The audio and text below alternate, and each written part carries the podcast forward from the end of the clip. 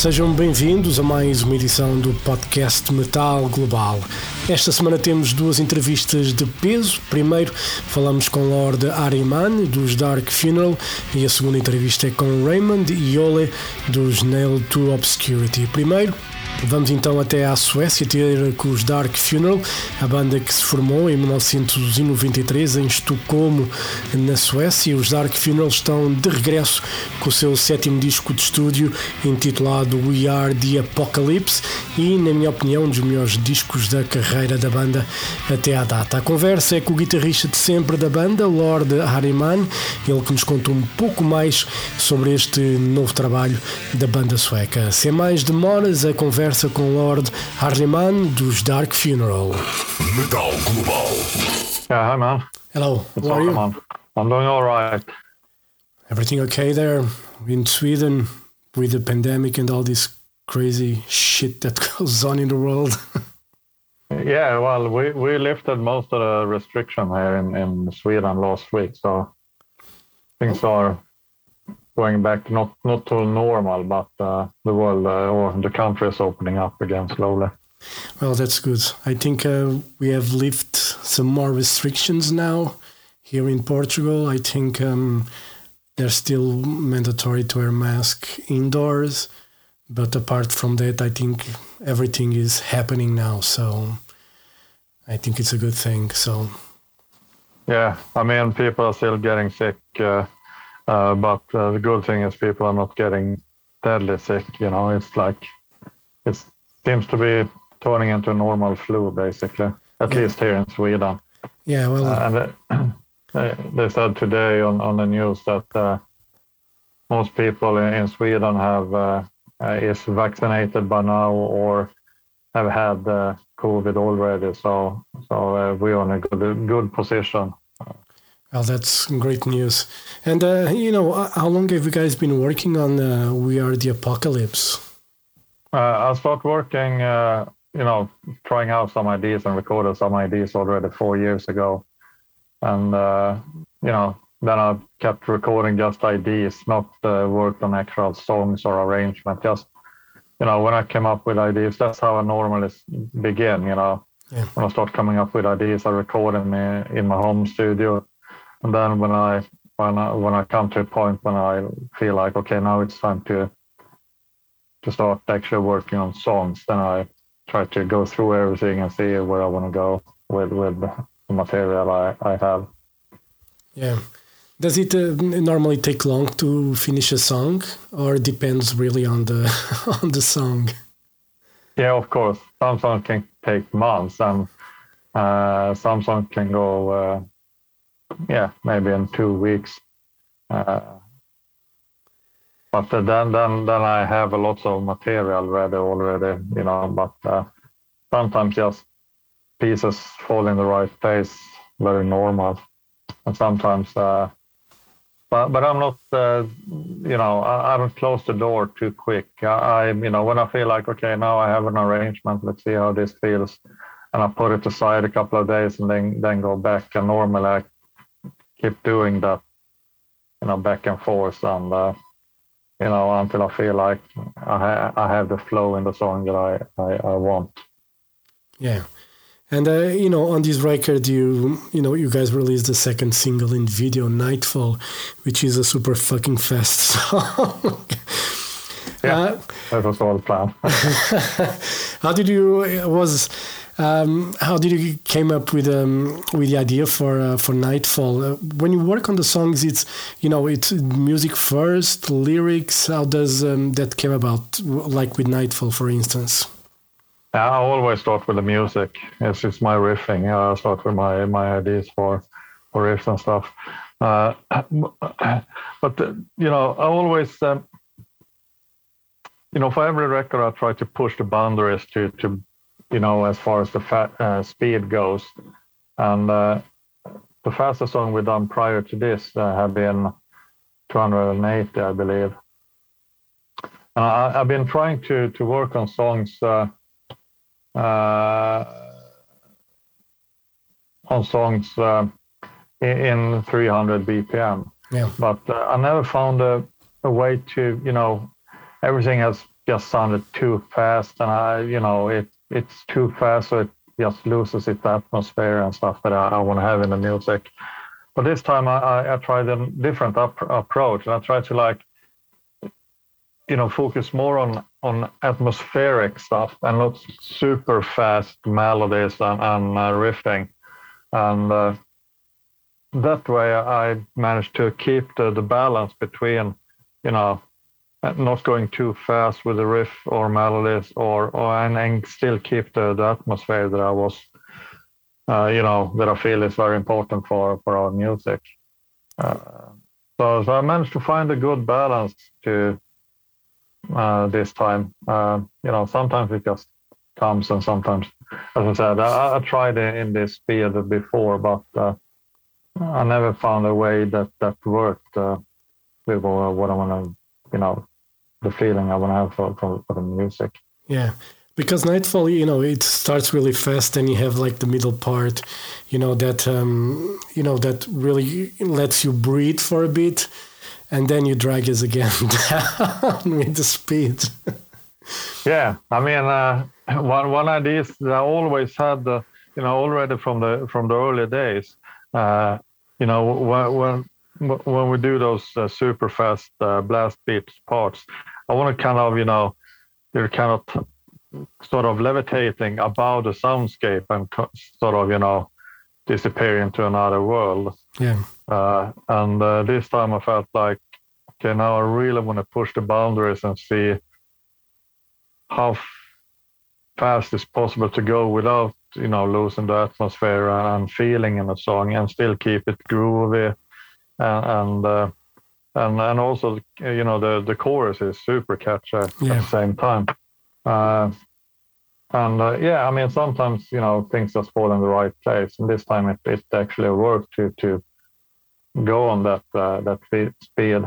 But also, I mean, you need a drummer who can who is cap- capable of playing that speed too. Yeah. Not only with the hands, but also with the feet. And uh, uh, and was the right man for that job. Yeah. And do you think this will be one of the songs that the fans will sing in the concerts? Uh, we'll, we'll see. I mean, uh, I, I, know that uh, people really like the song. Yeah. Uh, but uh, yeah, I, I, mean, it's going to be interesting to see. Uh, this record is, I mean, since it's like it's such a broad record, this so I can't really, you know, tell which song people are gonna like the most. Uh, but I, am looking forward to to hear that one when the, the full record is out. Because uh, yeah, there's you know some of the songs are like it's still Dark Funeral, but they, they touch different realms, if you know what I mean. Yeah.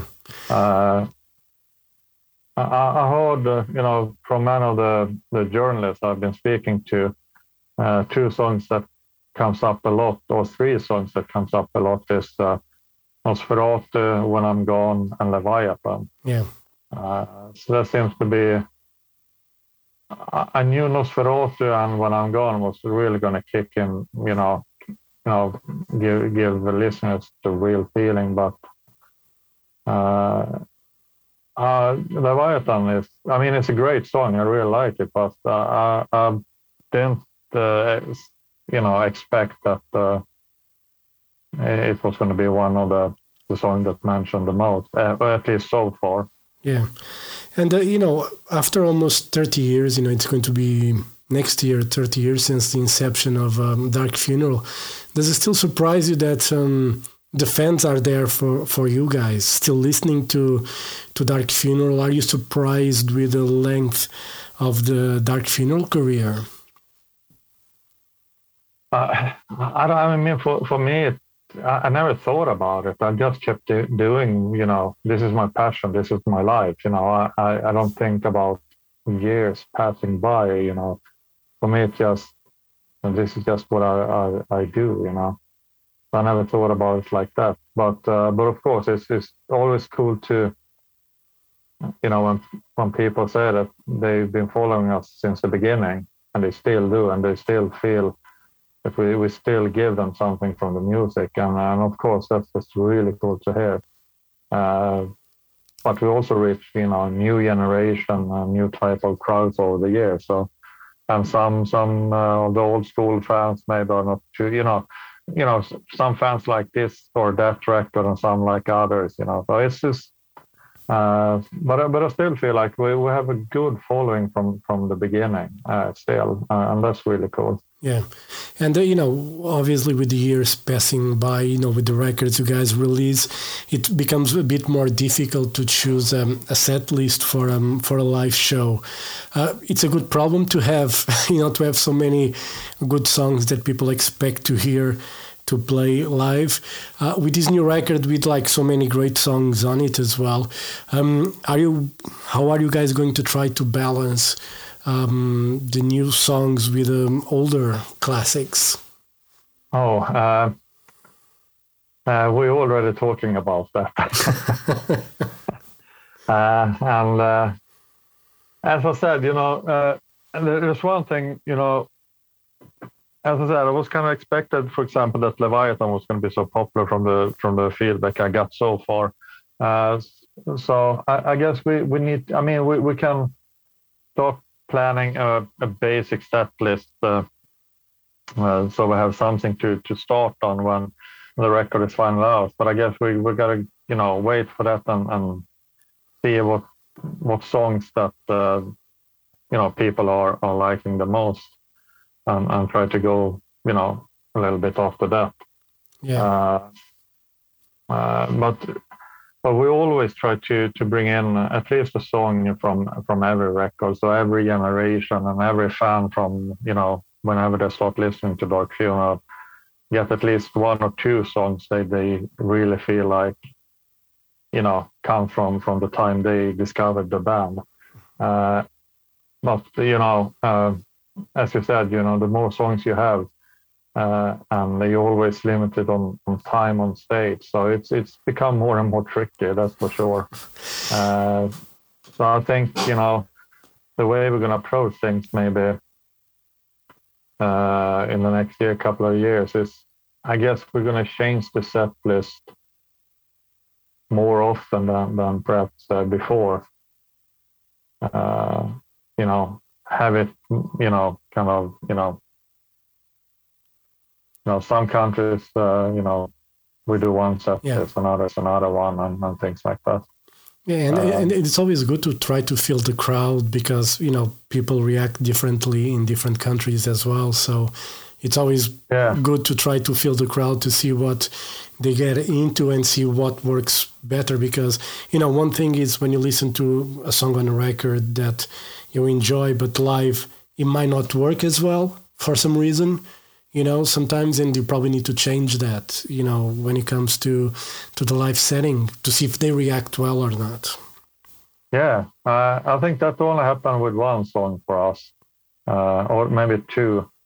Uh, but normally, I mean, we, we try to, you know, we always try to, you know, when we're recording a record, for us it's very important that we don't uh, do too much, uh, you know, crazy stuff in the studio uh, because the, we want to be able to do, you know, the songs as good uh, uh live on stage uh, as it, it is in the studio. Yeah. Uh, but I mean, I, I can't remember. I remember it was one song that I felt like this one is. I think it was Final Ritual. I, I mean, it, it's a killer song on on record. I really love it, and I also like to play it because it just has this special feeling in it. But but it seems like the few times we played it, you know, the crowd is like, "What the fuck's going on?" Because it's it's like I guess, I guess it's maybe too fast all the time, so people don't really have a hard time to feel the feel it. Yeah. You know what I mean? Uh, so, uh, so that, that's you know one of the few times when I realized that maybe this song doesn't really fit as good live as as I you know think myself. Yeah. And the, um, yeah. And, and, you know, at the end of the day, no matter what songs you play, there will be someone in the end of the show that will talk to you and say why you didn't play that song or whatever song. of course. yeah, that's always going to happen. Uh, so, I mean, it, it's about all about trying to find a balance. What you, what you, I mean, you know, for us as a band, we we we must feel like the songs we are playing at that certain period of time really feels good for us to perform. Uh, uh, and that we also are in a shape that we feel like we can really pull this off good. Uh, but also a balance, you know, to see what the crowd really want to hear from us and expect from us on the stage. And so it's like you got to keep a balance between what you want to play yourself and what the crowd want to hear. Because if if we would only choose songs that the crowd want to hear, maybe I mean most of the songs I really enjoy playing live. You know, I'm not so picky. I think you know different songs give give me different feelings, but I I, I like to play most of the songs. But uh, but you know what I mean. I mean, yeah. if if I would only listen to the crowd, uh, maybe the set list, the flow in the set list, and stuff like that wouldn't feel like a proper set. Yeah.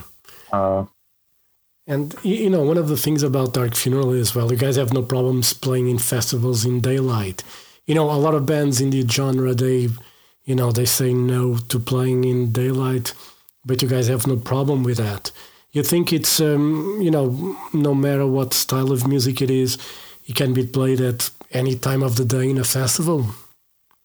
Well, uh, of course, I think. It, I mean, it, here, here's how I think. You know, of course, when we we can build up the atmosphere in in, in a dark venue or or you know late at night on a big open air stage, of course, then then you can you know work on the atmosphere uh, in a, in a whole different way. But if you only if you only need that to be able to go up, go up on stage and, and perform your songs, then, then I feel like you're kind of missing big point because everything has to start with the music. Yeah. And if if you really can pull off the music and and uh, you know bring that energy, whatever time on on on day it is, then then I feel like whatever band it is, if it's Dark Funeral or whatever other band it is, then then you really show that that you're on a complete other level than than, than bands that refuse to do that. Uh, but of course, yeah, I mean, it's it's different from from band to band. But I think everything has to start with the music, and if, as I said, if, if you're you're able to, you know, to build up that that energy between you and the crowd, whatever whatever time on, on day it is, then then you just show your your band to really count on. And then of course, you know, if, if you do it in, in night time or, or on a dark venue, you know that you're gonna bring so much more extra that the experience is gonna be even stronger. Uh, so I think, you know, it just shows that we're not afraid to, you know, show that we were bound to count on and we can do it as good yeah. whatever time of day of, of the day it is. Yeah. And you guys on April 16th, I think you guys have a special show with Samael and Eleine. Uh, the show is going to be streamed live as well. Um, are you bringing anything special to that um, to that show? Uh, well, it's going to be a pyro show for for sure. Uh, I have a pyro meeting tomorrow set up. Uh, I already have a good plan. Uh, but so I'm going to start planning it for the pyro people tomorrow. And I mean, we're gonna, you know, try to do a fucking massive show, and uh, uh, you know, all, all, we're putting in all, all, the money, you know, all the income from the ticket sales are going in straight into the production. Uh, so we we're definitely gonna, you know, make this as as big as we just can, you know, on the, you know, what we have to work on. Yeah. And uh, yeah, yeah, you definitely don't want to miss it. That's for sure. Cool. And, uh, you know, uh, festivals uh, are approaching this summer. Everything seems to be, you know, in paper going ahead. I don't think there's going to be any major cancellations or anything. Um, you guys have already some festivals lined up. Um, um, you're looking forward to play the new songs live in the festivals. When it comes to the festivals, obviously, you guys have a shorter time to play normally. Um, are you guys going to focus more on the new record, or um, again, you're going to try to balance um, for the festivals as well the set list?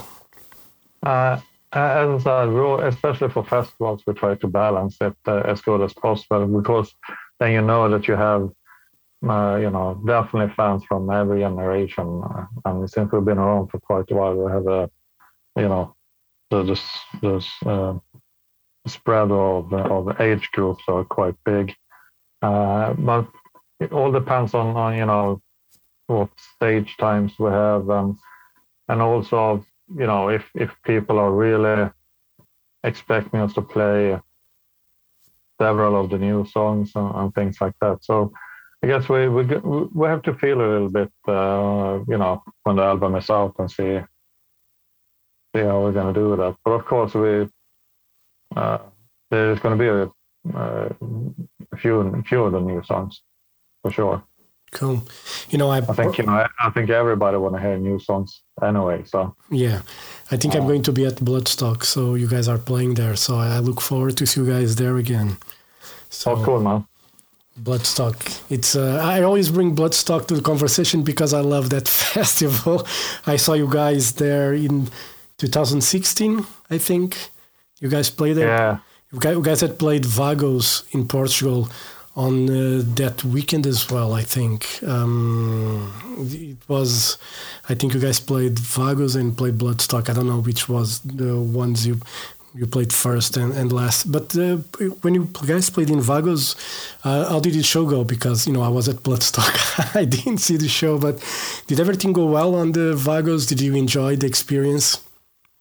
Uh, I think that was the, the, the show when we didn't get our guitars. Oh, oh yeah, delivered by the flight. So and we were lucky to borrow some uh, some guitars uh, of course, it, it's it's always you know tricky to play on someone else's guitar, which is not uh, set up the way you prefer. You know, so I, I remember it. I mean, it was a good festival, but it was kind of tricky to play on a guitar which you were used to play.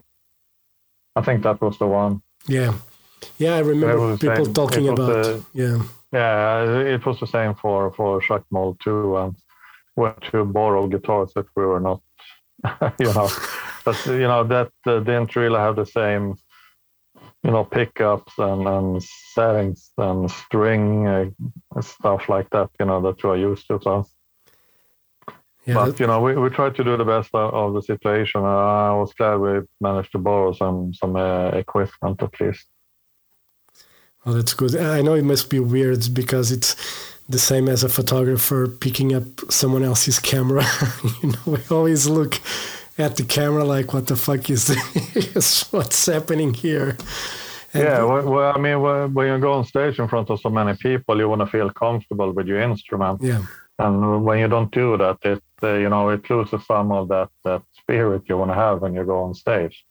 Uh, but uh, you know, we're just one of those bands that we always try to do our best under whatever circumstances. And of course, sometimes maybe things don't go as good as we hope, but uh, people can be rest assured that we're always trying to do our best. And uh, yeah, sometimes just things doesn't work out, of course, but that that's life. Yeah. And where did the guitars show up after? Uh, I think we we picked them up at the airport when I go home. Okay. Well, they, at least they did show up. yeah. Yeah fortunately, it's, it's, only happened a few times over so many years. Uh, and I think there's only one time we really had to cancel the show because uh, it was a festival in Belgium, I believe, or Holland, I can't remember. But I remember that time, not n- none of our luggage came. I mean, nothing. So, so we had really nothing to, to I mean, and there was no band we could borrow so much equipment from at that time. So, so uh, yeah, so that's on the only time we, we really had to cancel because we had nothing to, to work on.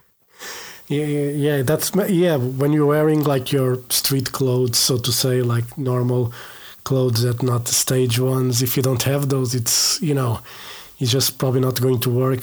You know, because people have those expectations anyway when they see the band live, and you know they don't want to see anything other than what Dark Funeral is all about. Yeah. Yeah, but we didn't have, have uh, any instrument either. I mean, none of the luggage came. none. I, I mean, not even one. So we were like standing there in, in our, you know, yeah, what, what we had on us, you know. Yeah. It must be it must be a nightmare, you know, when you arrive like in a because I know yeah, the problems with, with, with doing festivals when you fly in, you know, there's always the chance of luggage missing or something. But when everything misses, you know, it's, uh, I don't know, I would be furious, you know. yeah, we were on the, on the, the whole day, we were fucking on the phone with the airline company and uh, trying to find uh, different solutions. But uh, yeah, it just didn't, it just didn't work out. Uh, but uh, yeah, fortunately, it, it doesn't happen too often. Yeah. Uh, uh, I mean, we, we've been in tight situation a couple of more times, but uh, we always managed to find a way to uh, to solve it. Well, I mean, I remember one time we played, I think we played Graspop and we are going to Hellfest the day after, and uh, and then when we arrived, they said that the luggage crew are going to have a strike, so. Um, you won't be able to to check in on the luggage. You know, the, the day we're going to uh, the next morning, we're flying over to France. Uh, fortunately, we when it came to Graspop, uh, you know, fortunately we know lots of people and lots of bands. So uh, I had our manager check, uh, you know, check around with with bands, and uh, and then we found that Loudblast and some other band had a truck there, and they were, you know, standing sending all the gear with a truck overnight, you know, to, to help us. We managed to, to, as soon as we were done with our show, we met up with the truck driver uh, and just, you know, packed our gear in, in their truck and, and then picked it up when we came to uh, to France. So there's, I mean, sometimes it's possible to find ways to solve it, but uh, of course it's stressful situations. But yeah, very good. You know, Lord Ahriman, it's been a pleasure to talk to you. Love the new uh, Dark Funeral record. We are the apocalypse. Uh, I'm looking forward to see you guys live. It's been too fucking long. yeah. You know? It's been too long. So I uh, hope to see you guys at uh, Bloodstock and, uh, you know, fingers crossed for everything to go well. So uh, hopefully I'll see you in England in August. All right. All right, man. Thank you very much. Thanks, man. Have a great day. Thank you. Bye bye. You. Bye. Bye.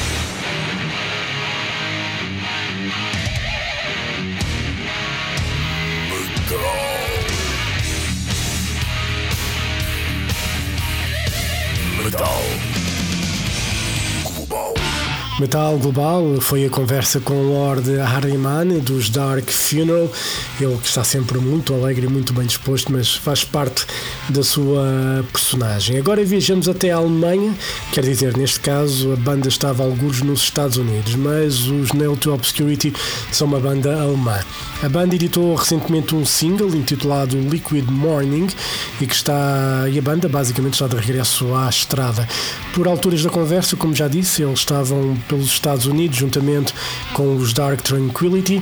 Estas duas bandas, curiosamente, vão andar novamente em digressão, eh, neste caso pela Europa, vão andar juntas. A digressão começa dentro de dias. A conversa então com o vocalista Raymond e com o guitarrista Ole dos Nail to Obscurity. Ole teve alguns problemas técnicos com o seu computador e com o seu headset no Turbuzz e foi-se tentando juntar à conversa dentro do possível. Conversa com Raymond e Ole é para ouvir agora.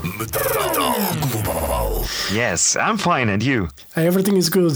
How is uh, you know how's the tour going? Uh, you guys are in the US at the moment. Yes, we're in the US, uh, US at the moment. Sorry, I think it's uh, it's tough these days because um, our uh, sound guy had some health issues oh. and he was brought to the hospital and that caused a lot of trouble that's tour life. so. Yeah, but uh, you're talking about the sound guy. Is he is he okay or? Um... Yeah, yeah. It, it seems like it's getting better. Yeah, we are waiting for some uh, answers from uh, from the doctors and everything. But yeah, I, I think he's in good hands at first, and it's getting better. That's good. And uh, do guys an echo somehow? I don't know if it's an echo somehow. I think Cole. Uh, yeah, that's coming from my computer. Anyway, and um, you know, let's just keep talking until. Yeah, but but let's let's do this on my laptop yeah, together. But, but let's let's do this on my. I think it might be a little messy, but I think it's the best way now. Yeah. Otherwise, they can join. Yeah. Otherwise, they can join he tries to to to get it fixed, but we can start, and then uh, Ole will will join later on. Technique. Oh yeah. Technology. It is what it is. So. Yeah. Uh, but uh, let's uh, continue the question. The yes. first one. Um, it's it's uh, like like Ole said, it's kind of unreal to really be able to to tour because we're located in Europe, where everything is a little different and then uh, we got the offer to play the US for the very first time, and uh, it was like in this day and age, and the tour isn't postponed or canceled or something, but now it's it's happening, and uh, it's still kind of surreal. And keeping in mind that it is our very first US tour, it's like two really gigantic things at the same time. Yeah. yeah, it's crazy because like in Europe, you know, the tours, international tours have, have been cancelled, and um, I think just UK and Ireland are having shows at the moment. Like international tours are the only is the only place where things are happening for whatever reason, you know, you know. Yeah, I, I don't think people care anymore. I, you know, I don't feel comfortable to be honest with um still with this whole situation with COVID and everything. But I think we need to move on and things need to start happening somehow. Like we have the vaccination certs and everything, and the masks. You know, why not kind of enforce that a bit? I know in the US, you know, it's a free for all at the moment. I think you know. yeah, I think it, it, it depends on where you are in the USA. As far as we uh, heard about it, because we're experiencing it right now, but um, uh, it it is the the people are concerned here and they they taken care, but it's it's different in our comparison to Europe. Yeah. It, it, it definitely is, but but we are like like you. We are really taking care of everything. We are yeah, after two years in the pandemic, under the under the um, Corona umbrella, so to speak, it's uh, it's like uh, uh, normal to wear masks all the time to keep social distance and all that stuff. And I think it's important. We wear our masks here in the bus. We are using um, like uh, disinfection things yeah. to to make sure that it's not spreading if it's here. Um, yeah, we're yeah, we are very concerned and we try to take care as good as possible. Yeah, yeah, I think that's all you can do. And uh, you know, the album Black Frost was released 2019. Did you guys manage to do a proper tour for that record? Oh yeah, we played uh, two tours for that record. Um, the first one with uh, Soilwork, Amorphis, and Jinjer. Okay. Uh, in in 2019 and in 2020, which is kind of weird, we played in January and February with uh, Equilibrium and a lot of uh, The Lost. Okay. And Oceans, yeah. Oh, that's so we are we were um, uh, arriving at home right after that tour, and then uh, yeah, Corona ruled it all. and now now has been these uh, first shows in the US. Um, are you guys feeling to be back on stage? Yeah, it's. Um, I think we we are a little rusty, to be fairly honest. Um, but it's getting better. We played our very first shows of the tour so far. The the first actual sh- uh, show of the tour was cancelled due to um, weather conditions. Okay. But um, uh, these two shows that we were allowed to play, they were just great, and they felt very normal. um, keeping in mind that we still have the Corona thingy going on. Yeah. but um, it, it felt good to be back Yeah. on stage. To be fair, Yeah. honest, it, it was really it was fun. Yeah, and uh, you guys released a, a new single, "Liquid Mourning," um, recently. Uh, is that um, a preview of an upcoming album that you guys are going to release? What are the plans? Uh, You know, I know the, the people only talked about the single, and that there's no mention of album or anything like that.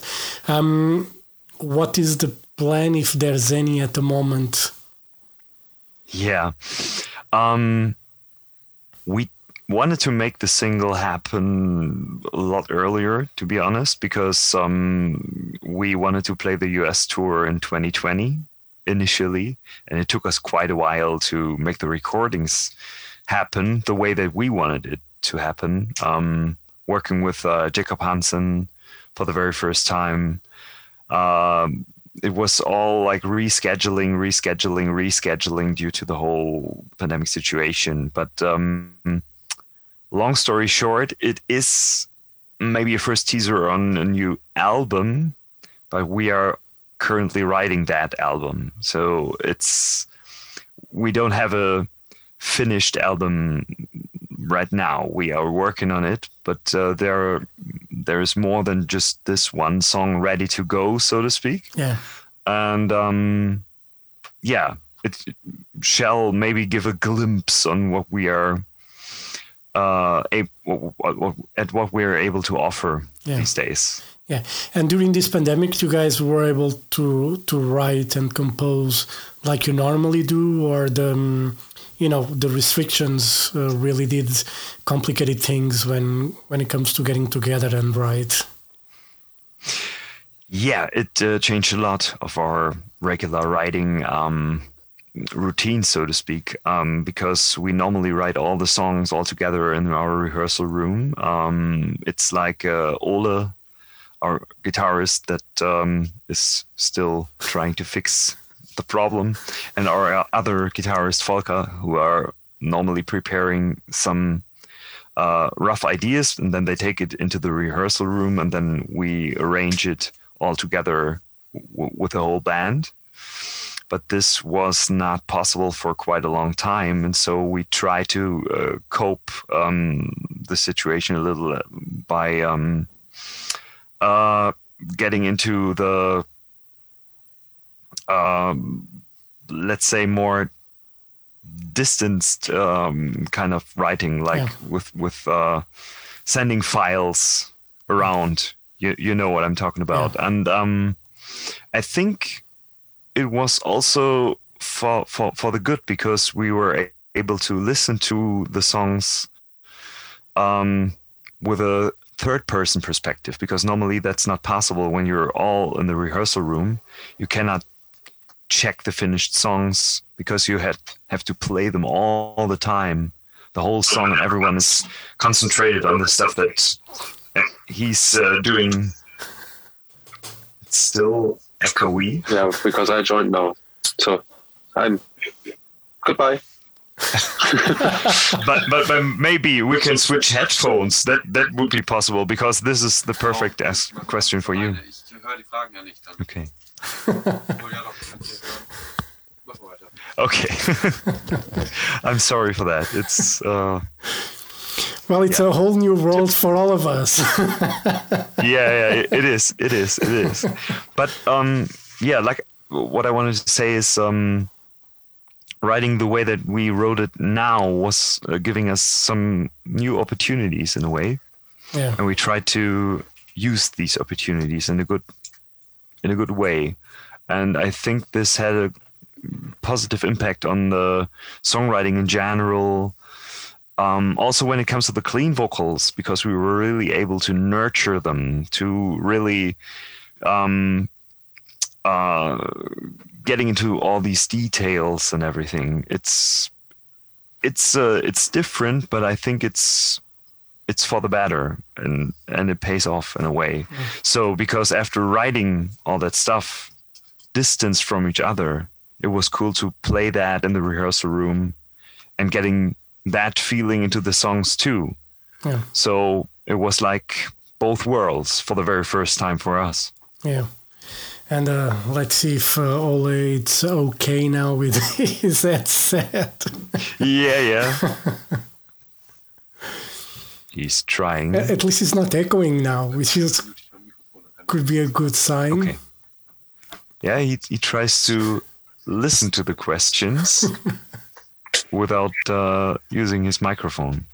Maybe this is helpful.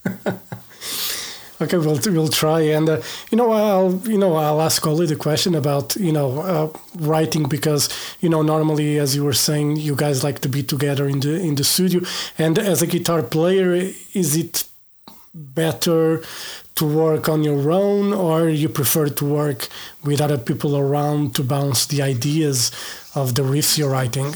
Mm.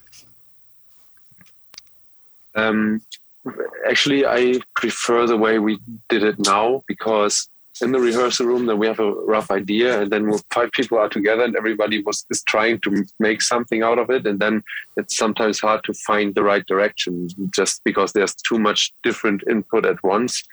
And if we and also when we do it all together, then we are we're not in a studio. We're in the rehearsal room. Everybody with his instrument. Everybody wants to do something, and we're not recording. We're just rehearsing the ideas we have, and you know, think about it and try things, which is cool and which we still do. But uh, this time, being forced to do it all in a kind of studio situation at my home studio, it felt much better because it's so much easier to arrange songs, to try things, uh, even if you're alone and not everybody's there. You can do that. You don't need the others to be present. Um, and that helped a lot, I think, especially when it came to the vocal arrangements, because that's something we really can't do while we are rehearsing. Um, and yeah, so I think this is more for me it's better to be creative in that situation and you can you can instantly try things with effects and layers, especially when it comes to the vocals, uh, harmonies, and all that. Um, we can't do that because we would need like three three singers at the same time who know exactly what they want to try to have like these harmonies and and and in the studio you can you can just do it step by step and you know write each part separately and see how it fits together and change a thing here and little thing there so it's much more effective when it comes to, effective when it comes to the details. While in the rehearsal room, it's really good to to try the song and to see how it works in a live situation where, where you can improve things and you know that's it's a good mixture is important i think. Yeah. Do you felt more productive uh, working like this then? Mm, it's hard to say. It's just uh, it's easier to use the moments when you're creative because you don't have to wait until everybody's there. I think that's it's not you're not necessarily more productive, but you you're more flexible. I'd say. Yeah. And uh, is it good to you know I have a home studio, being able to be, you know, on your own and not having other people annoying you about, you know, that guitar is a bit too loud or something?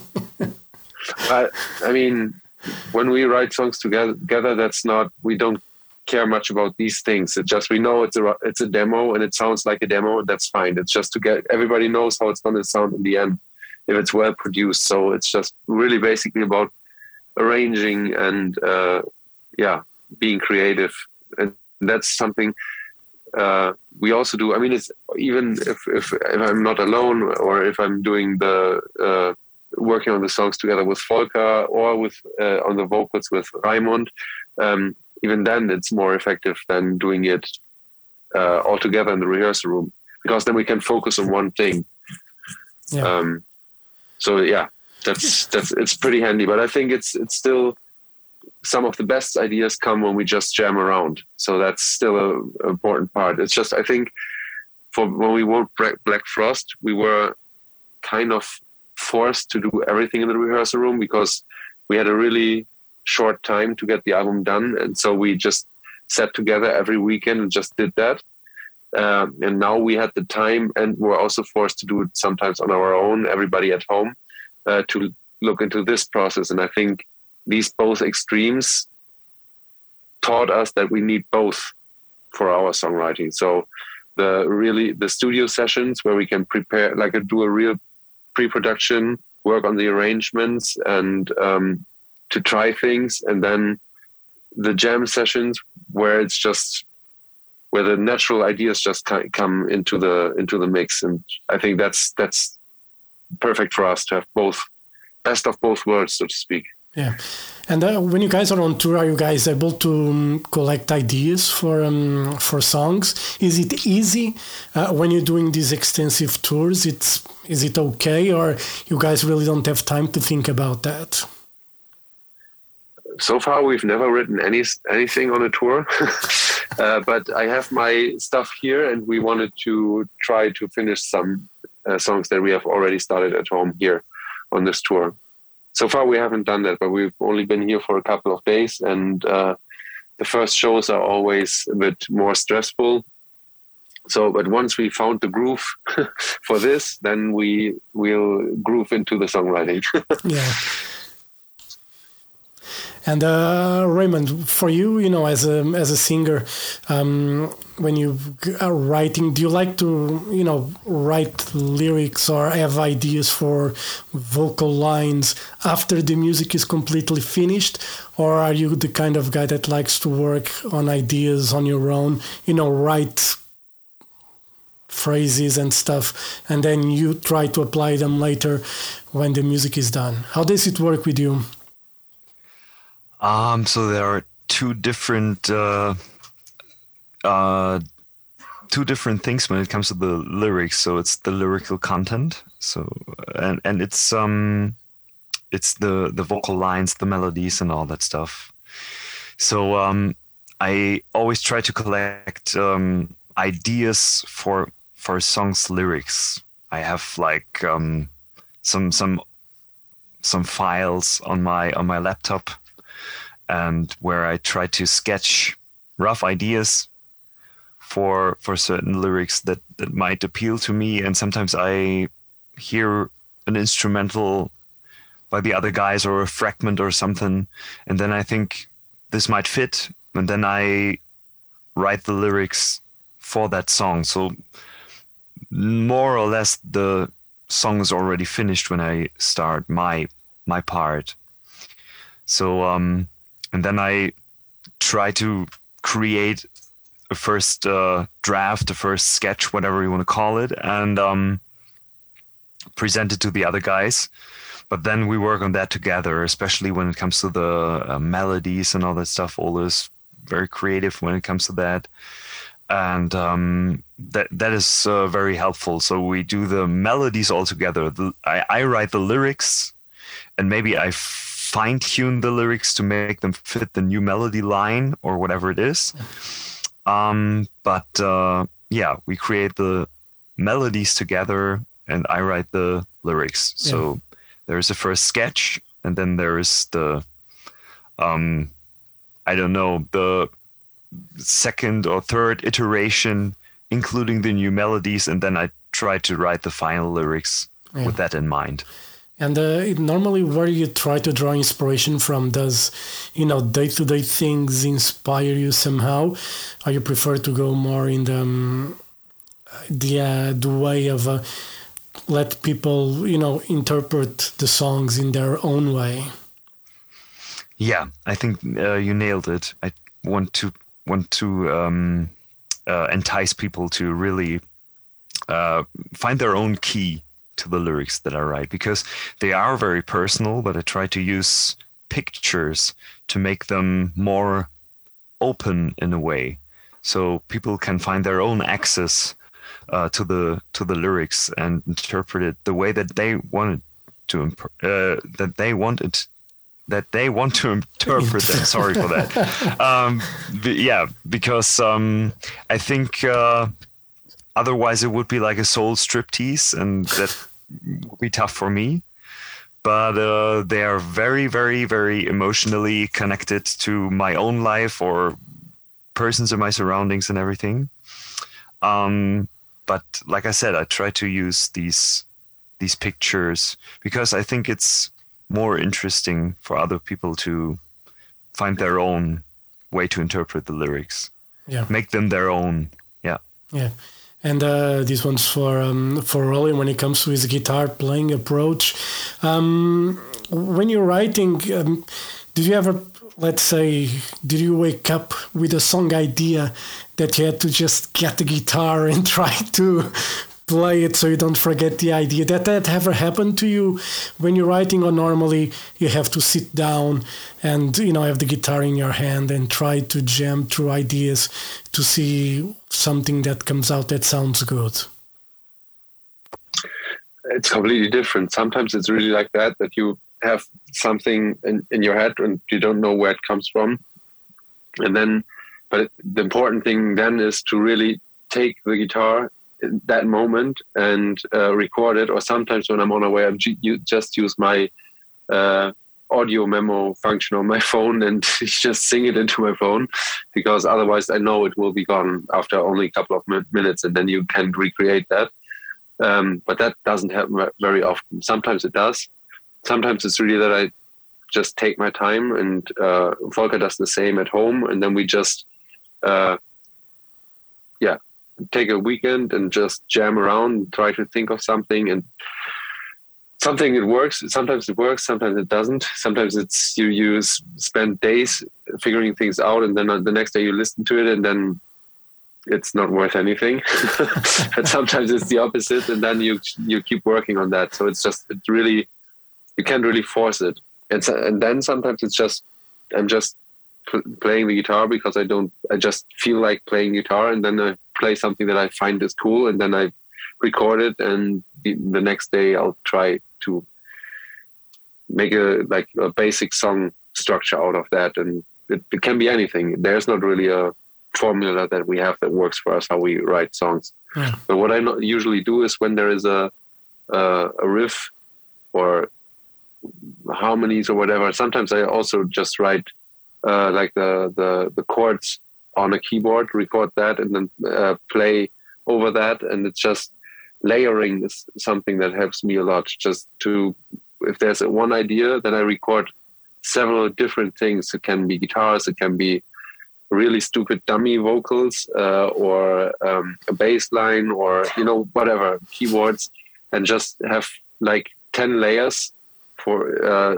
yeah just diff- different things layered uh, over each other, which is impossible to play. It sounds very epic normally, but it's uh, impossible to play with our band. But then I can, I use the the bits and pieces that I like the most, and sometimes it, out of this layering, you have already like three important parts that are connected to each other but sound completely different because the one melody that I played over it might not be the best for the part that I originally wrote, but it's related with it, so to speak. So I write another part based on that melody, which is similar. Then it ties uh, in really well to each other, and then it, sometimes that's how a full song comes to life. So that's the only technique I have, just to layer things and then try to find what's the most inter- uh, interesting harmonies in there, and throw everything else away and just keep those that I think are the ones that work best for that part. So, yeah. do you ever get so frustrated that you want to break the guitar in that moment?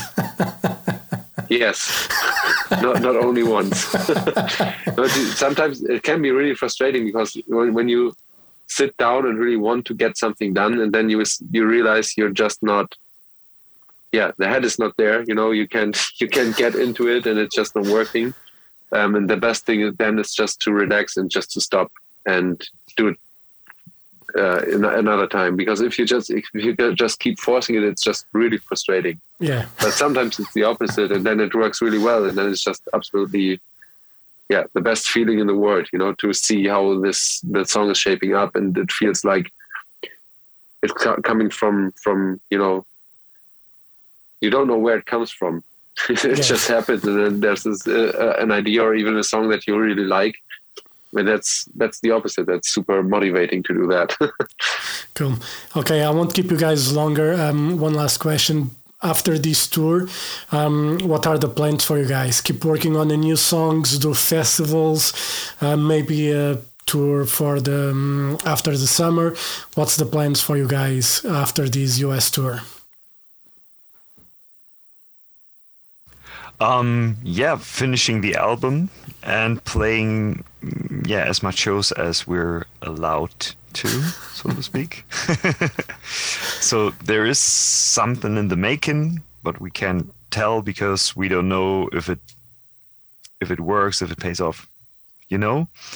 Um, but we are currently working on on the album. And we want to, we really want to finish that one, and like I said, playing as much shows as possible. That's it's it's great to be back on stage. So Yeah. that's what I have in mind right now, for obvious reasons. Cool. All right, guys. Thank you very much for your time and all the best for this US tour. Stay safe, and um, you know, just um, try to stay away from this fucking virus. And um, you know, hope to see you guys here in Europe soon, maybe in a festival. Um, they seem to be going to happen. I don't know. Um, fingers crossed. And um, looking forward for the new record whenever you know it comes out. So. All the best, and I hope to see you guys soon. All right. Thank you very much. Thank you very much. Thank, you, for very much. us. Have a great day and enjoy the tour. All right. Be careful. Thank you. We will. Yeah, All right. we will. Thank you. Thank you. Bye bye.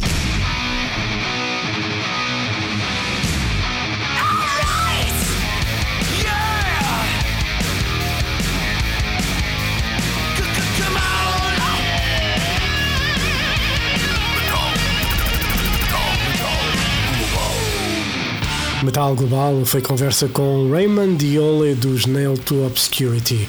E pronto, fica prometido na próxima semana, no próximo programa, vamos ter as conversas com o Steve Augers dos Marillion e também com Michael Romeo, guitarrista do Symphony X, ele que lançou um novo trabalho a sol. Fica prometido então para a próxima semana. Entretanto, já sabem, podem seguir, dar like, fazer uma boa review deste podcast em Apple Podcasts ou no Spotify. Também podem dizer que é uma merda, mas isso já é um problema vosso e eu irei bloquear-vos para o resto da vida. Podem fazer like na página do Metal Global no Facebook e podem me seguir no Twitter e Instagram em arroba Mountain King. Ficamos então por aqui. Já sabem, próximo programa na próxima semana com Marillion e com Michael Romeo. Até lá, um forte abraço. Children of the night, you will live through the centuries to come, as I have lived. Good night.